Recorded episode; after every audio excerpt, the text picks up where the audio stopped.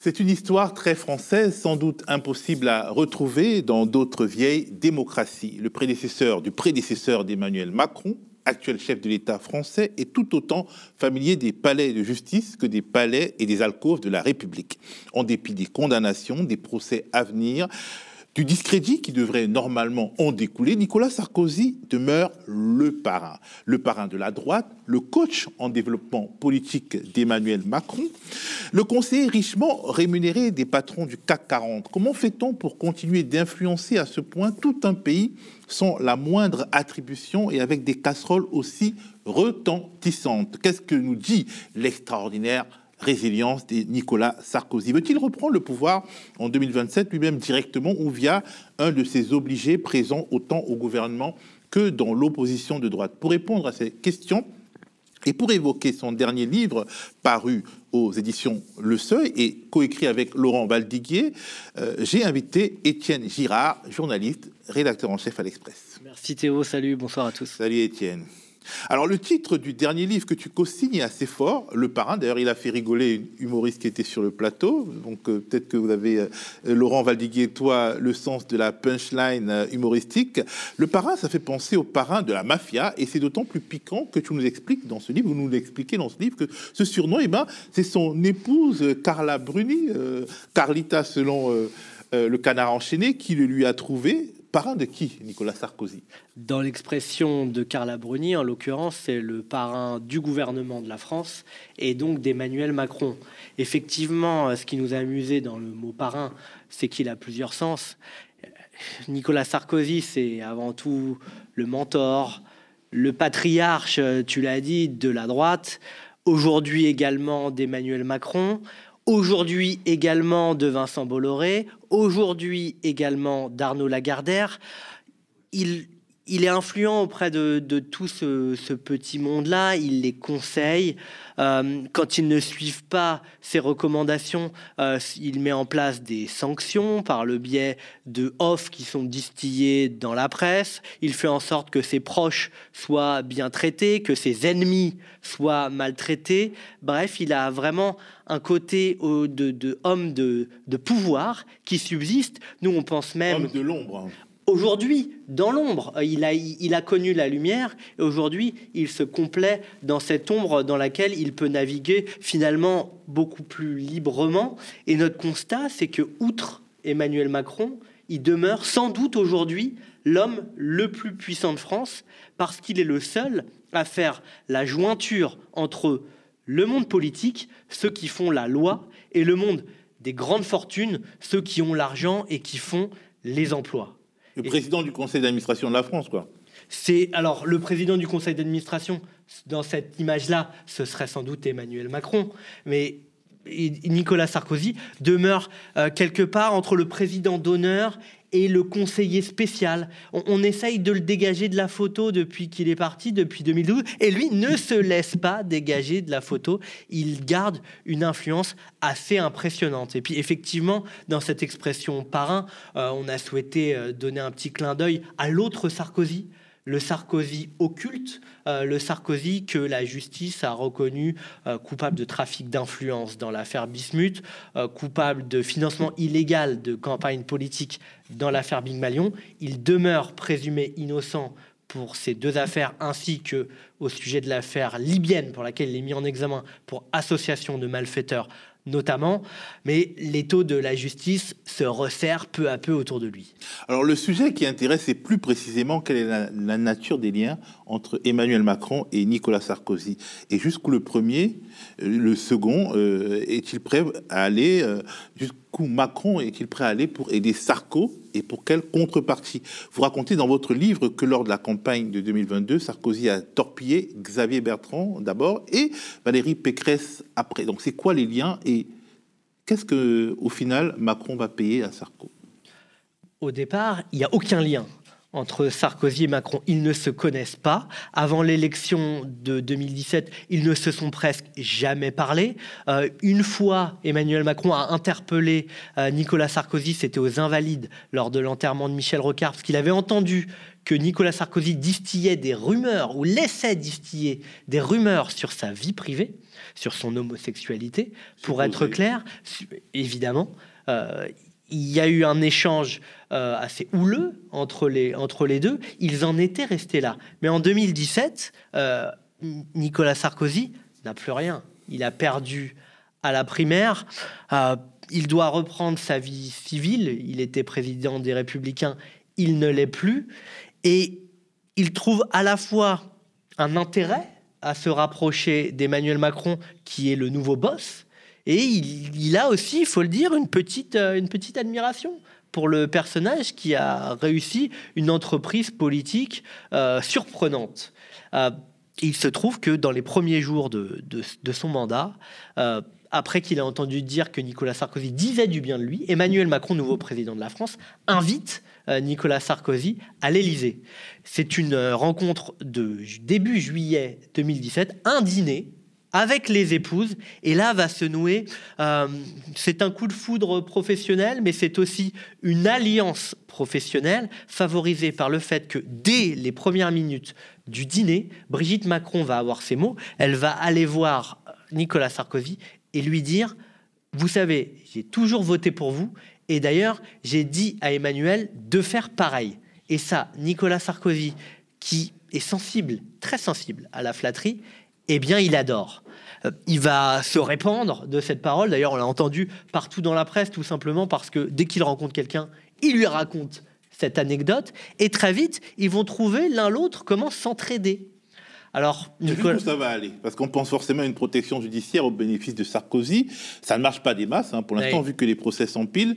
Mais dans la Ve République, le président a beaucoup de pouvoir. Euh, surtout pour les délinquants, il peut faire beaucoup pour les protéger. Évidemment.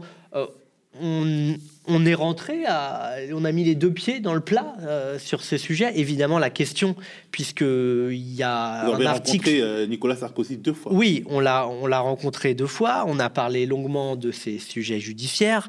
Euh, il y a un sujet sensible, évidemment, autour de son statut judiciaire et qui est lié à Emmanuel Macron. C'est que le président de la République, on le sait, a potentiellement un droit de grâce judiciaire. Alors le sujet n'a pas été abordé directement entre les deux hommes, ce sera absolument déplacé.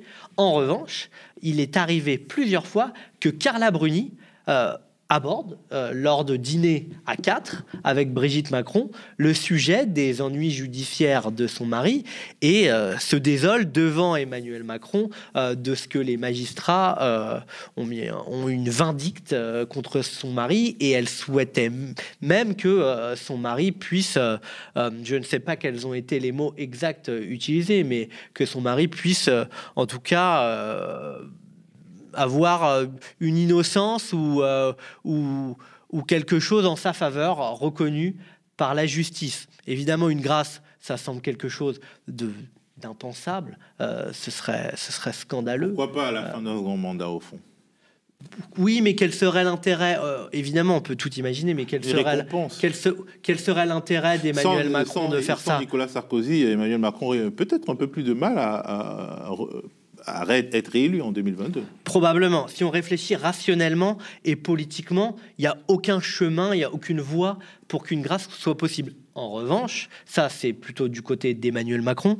Euh, on, a, on a sollicité l'entourage, on n'a vu aucune porte s'ouvrir là-dessus. En revanche, du côté Sarkozy, euh, oui, il y a quelque part tapis cette, euh, ce fol espoir euh, qu'il pourrait avoir sa peine frappée d'une grâce, évidemment pas sans doute une grâce totale dans l'esprit de Nicolas Sarkozy, mais ça existe, les grâces partielles. Une grâce partielle permettant, par exemple, d'éviter un mandat de dépôt en prison ou, par exemple, permettant d'éviter un bracelet électronique qui l'empêcherait d'aller à l'étranger. Alors, Peut-être qu'il euh, il est fou d'imaginer une protection mm. euh, judiciaire, mais euh, Gérald Darmanin, président en 2027, est-ce que ce n'est pas le rêve commun de Sarko et de Macron Et ce serait, est-ce que ce n'est pas une sorte de protection politique après la protection politique? Concernant Emmanuel Macron, je pense que lui, dans son cheminement personnel, n'en est pas là. Il n'a pas encore son candidat pour 2027. En revanche, côté Nicolas Sarkozy, c'est très très clair. Lui, son candidat, son poulain, son filleul, pour reprendre la figure du parrain, c'est Gérald Darmanin. Il a reconnu en lui un héritier avec les mêmes qualités, cette énergie, euh, cette ironie mordante dans les débats, et peut-être aussi avec les mêmes défauts euh, que peuvent être une brutalité particulière dans la façon de faire de la politique. Mais c'est vrai, euh, ça a été son fidèle, ça a été son porte-parole, ça a été son directeur de campagne. Il adore Gérald Darmanin, Nicolas Sarkozy, euh, quand il a été nommé ministre de l'Intérieur, il lui a écrit un texto Je suis fier de toi, Gérald. Il l'a toujours soutenu, c'est réciproque.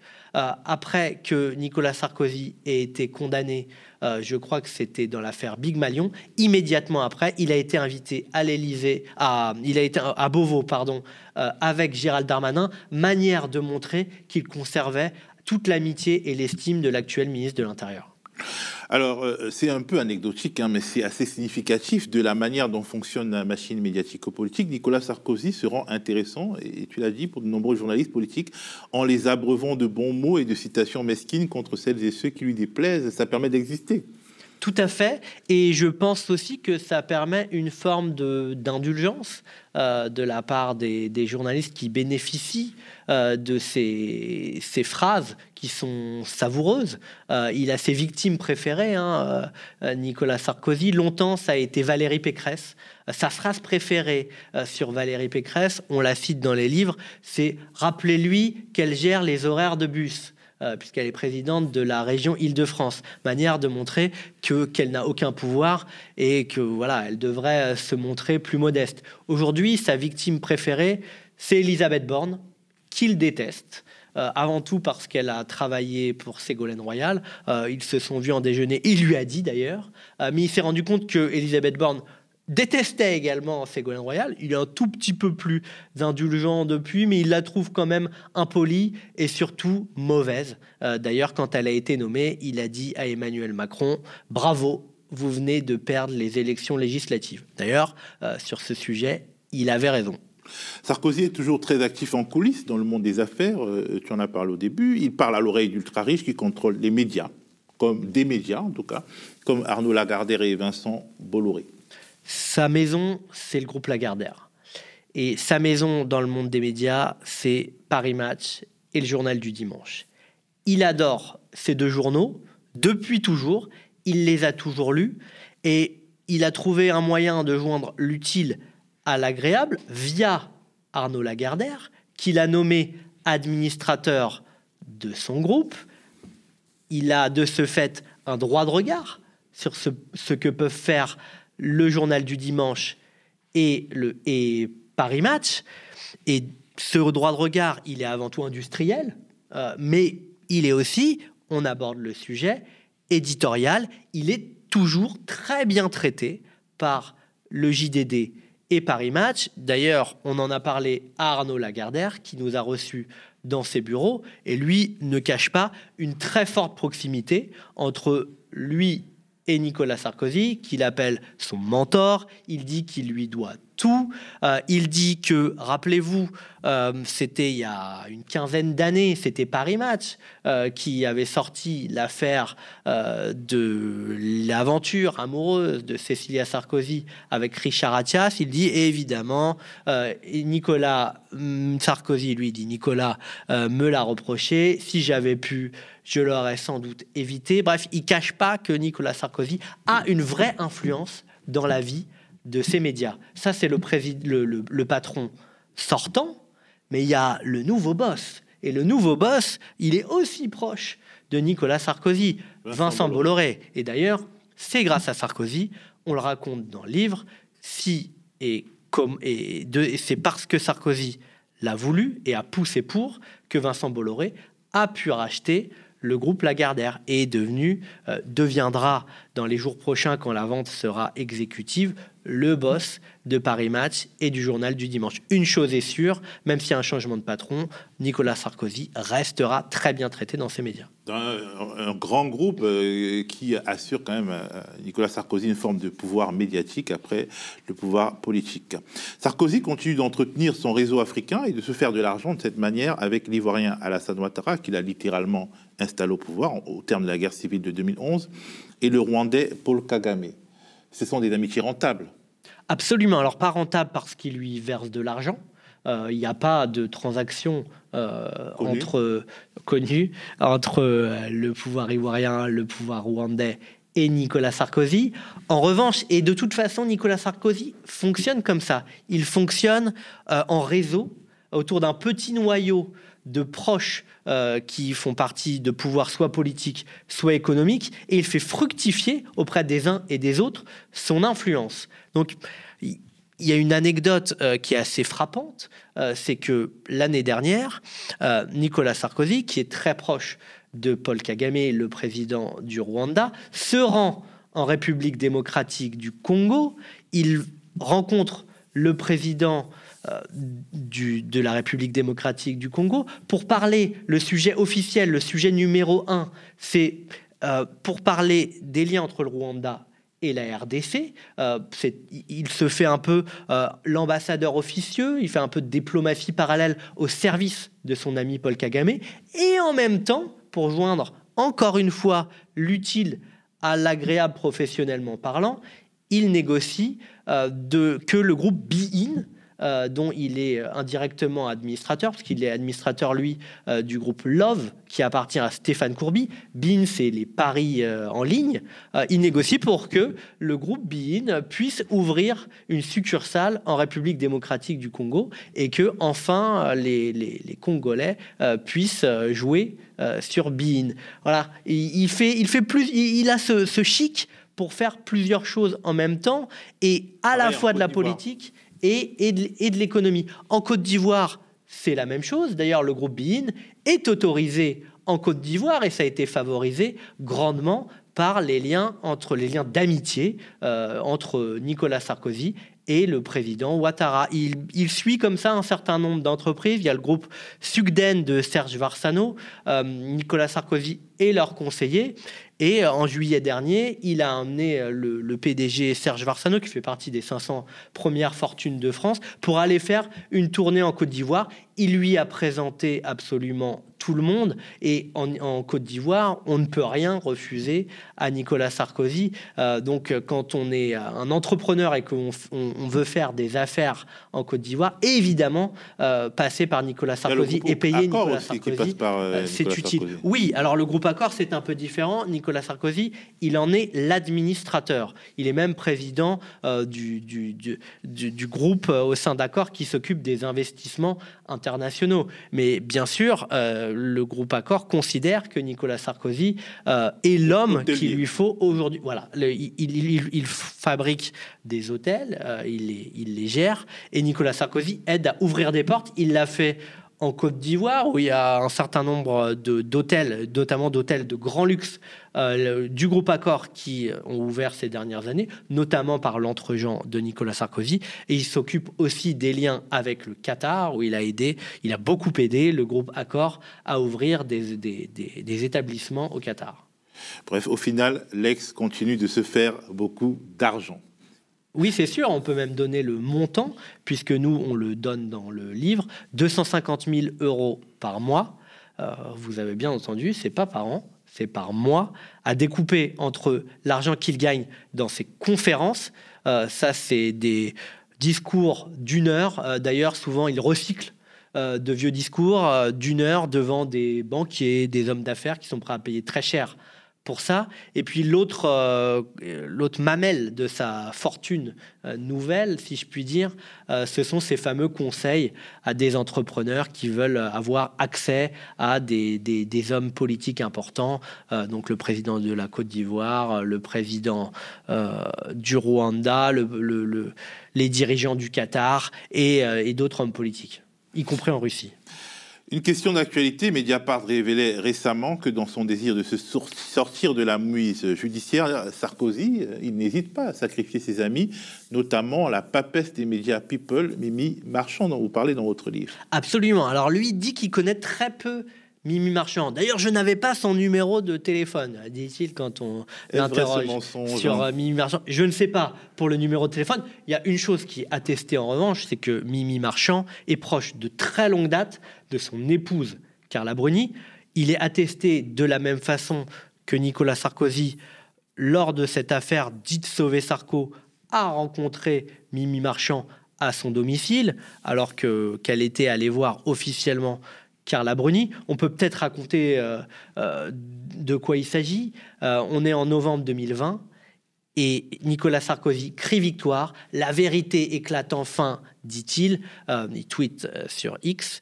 il y a un article de Paris Match qui est dans lequel le journaliste de Paris Match raconte sa rencontre avec l'intermédiaire Zak Takiedine au Liban et Zak Takiedine semble revenir sur son témoignage dans l'affaire libyenne. Il avait dit qu'il avait financé la campagne de Nicolas Sarkozy. Il avait même dit qu'il était allé remettre des sacs d'argent à Nicolas Sarkozy au ministère de l'Intérieur. Dans cet article, il semble faire machine arrière. Nicolas Sarkozy donne des interviews très rapidement. Il parle à BFM, il explique que la vérité éclate, que c'est une machination depuis le début. Le parquet national financier, chargé de l'affaire libyenne, se rend au Liban, après un second article de Paris Match, je vous passe les détails, mais patatras, Zad revient sur sa rétractation, je ne sais pas si vous avez suivi, et il dit si, si, euh, la campagne libyenne a bien été financée par des fonds libyens. La campagne de Sarkozy. Hmm. Oui, la campagne de Sarkozy de 2007 a bien été financée par des fonds libyens. Et les enquêteurs, euh, en retraçant un peu les transactions de Zad Takiedine, se rendent compte que son témoignage initial a été acheté et que un demi-monde d'entremetteurs, d'intermédiaires, de personnages d'ailleurs parfois assez louches se sont activés en coulisses pour obtenir cette rétractation initiale. En tout, c'est 600 000 euros qui ont transité dans cette affaire Sauver Sarko la, grande prêtresse, le personnage central de cette affaire, c'est évidemment Mimi Marchand, qui s'est rendue une fois au Liban et qui est soupçonnée euh, d'avoir organisé tout ça avec l'aval et la demande de Nicolas Sarkozy. Donc ce serait Sarkozy qui aurait commandité euh, cette rétractation sur fond euh, d'argent, donc c'est une subornation de témoins, ce serait une subordination de témoins.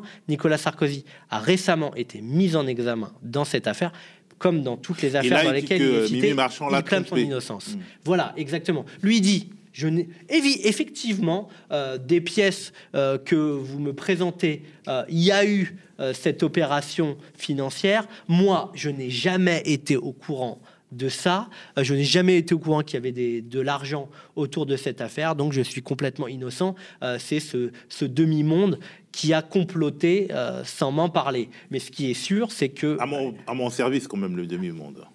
C'est totalement à son service. Mais elle a su de son plein gré. Exactement. Ce qui est attesté, c'est que tout s'est fait à son service. Mais évidemment, sur lui, l'intentionnalité, euh, il y a un doute, c'est-à-dire qu'il n'y a pas de preuve directe à ce stade euh, des magistrats, mais il a, été, il a tout de même été mis en examen euh, dans cette affaire. Et même Marchand, qui est ou a été aussi proche du couple Macron et qui apparaît en filigrane dans l'affaire Bénal. La dernière question, euh, Étienne, est-ce que euh, Nicolas Sarkozy pense toujours à revenir au pouvoir en se rasant le matin? Ah Je vais te raconter euh, une scène quand on est allé le voir. Moi, je lui ai posé cette question assez cash. je lui ai dit est-ce que vous pouvez nous certifier que à 100% que vous ne reviendrez pas ou que vous ne reviendrez jamais? Et il a eu cette réponse qui m'a quand même marqué. Il a dit dans l'océan d'incertitude qu'est notre société, il serait grotesque de prendre un engagement définitif. Ce que j'ai compris, c'est que le matin, en se rasant, il y pense toujours, finalement. Et d'ailleurs, tous ses proches disent, la politique, c'est ça qui l'amuse vraiment. Et si un jour, il y a une dent, un cheveu, une mini une mini, euh, un mini trou de souris, alors oui, il essayera de revenir. D'ailleurs, euh, les gens des Républicains qui continuent à venir le voir sont parfois époustouflés par les, plans sur la comète euh, qu'il fait. Euh, il imagine toujours prendre que, que quelqu'un de droite, sans doute Gérald Darmanin, pourrait prendre en marche et se présenter, soit se présenter à la présidentielle, soit aider un monsieur X. Et on imagine bien quel pourrait être ce monsieur X. C'est pour ça peut-être que vous utilisez beaucoup euh, euh, les images de la folie des grandeurs, le film La folie des grandeurs avec Louis de Funès, avec quelqu'un qui euh, justement ne, s'avoue jamais vaincu et complote tout le temps finalement. Mais ça, c'est Olivier Marlex, le président du groupe Les Républicains à l'Assemblée nationale, qui a trouvé cette comparaison quand il me racontait la scène. lui, il me racontait qu'il était allé voir Nicolas Sarkozy à la fin de la campagne présidentielle 2022 et il voyait un Nicolas Sarkozy absolument enthousiaste euh, qui imaginait qu'avec la deuxième victoire d'Emmanuel Macron, ce seraient les sarkozystes qui prendraient le pouvoir. Et il imaginait déjà comment les sarkozystes euh, prendraient le pouvoir à En Marche. Et euh, Olivier Marlex me disait oui, oui, ça me rappelait Louis de Funès dans La Folie des Grandeurs, précisément. Vous savez, dans la, la, scène de fin de La Folie des Grandeurs, Louis de Funès est redevenu un esclave, mais il rêve toujours de prendre euh, le pouvoir et auprès de son ami, euh, il, échafaude comme ça un énième complot. Il dit euh, le, perroquet divorce du roi, je me marie au roi et je deviens reine. Et voilà. Et c'était comme ça que le voyait Olivier Marlex, c'est-à-dire comme quelqu'un un peu du passé qui finalement délirait en imaginant un énième retour politique en héros effectivement, on n'en est pas là. Et Nicolas Sarkozy devra peut-être se contenter de ces juteux émoluments dans la sphère privée. Merci Étienne. Je rappelle que tu es co-auteur avec Laurent Valdiguier de ce livre Le Parrain, Sarko après Sarko, l'enquête, un livre riche, passionnant, plein d'anecdotes significatives paru aux éditions Le Seuil.